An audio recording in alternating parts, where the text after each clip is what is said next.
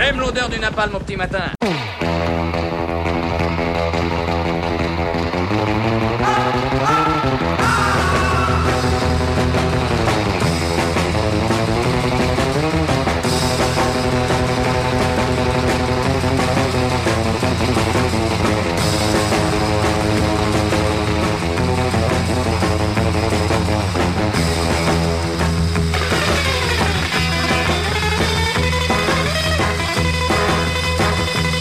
Depuis quelques semaines, c'est le retour des beaux jours.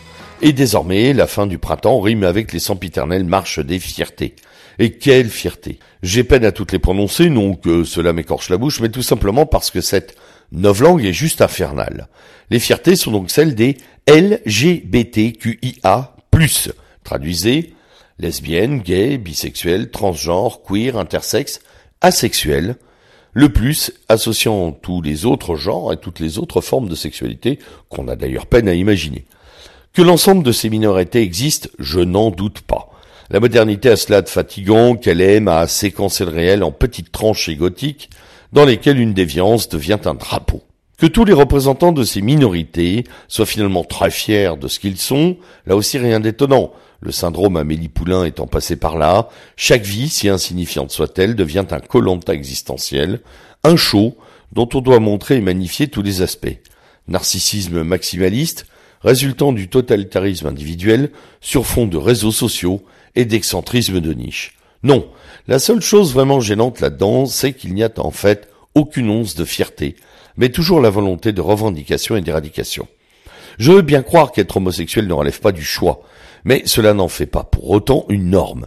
De la même manière, être gros peut relever d'une maladie, d'un déséquilibre alimentaire ou génétique, mais ne doit en aucun cas devenir une revendication.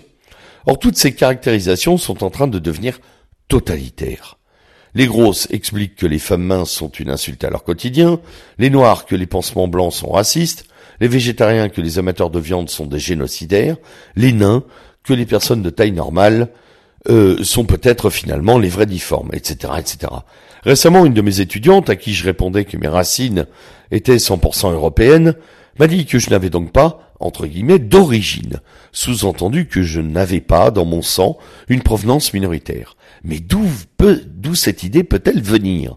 La réponse se trouve dans la société libérale qui a euh, créé et commercialisé, voilà plusieurs décennies, une dictature de la beauté physique fondée sur le zéro défaut, couplée à la nécessité d'une intelligence prédatrice, le fameux manager, elle aussi proche de la perfection.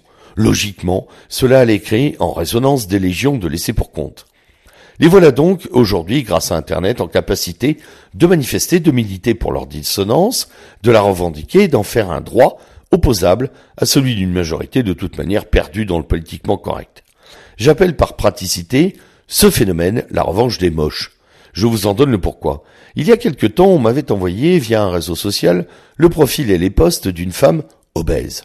Cette femme expliquait revendiquer son obésité, lutter donc contre la grossophobie, et surtout, euh, contre, euh, comme Internet finit toujours par être un lupanar, prenez le polyamour, la confusion des genres.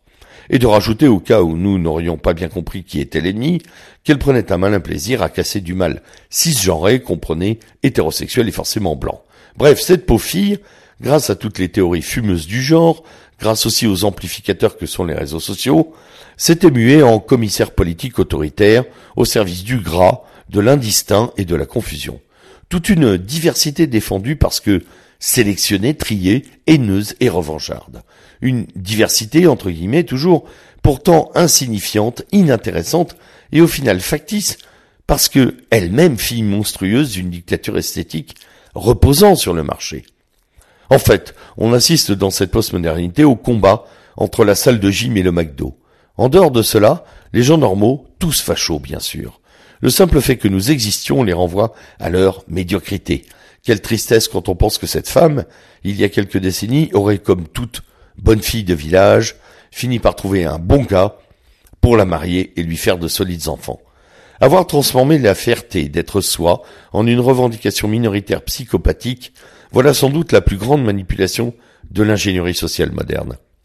À l'heure des grandes fractures anthropologiques que cela génère, rester soi-même, protéger son intégrité morale, physique identitaire et culturel est devenu le cœur de la lutte. Il ne nous reste que cette fierté. Bonne semaine.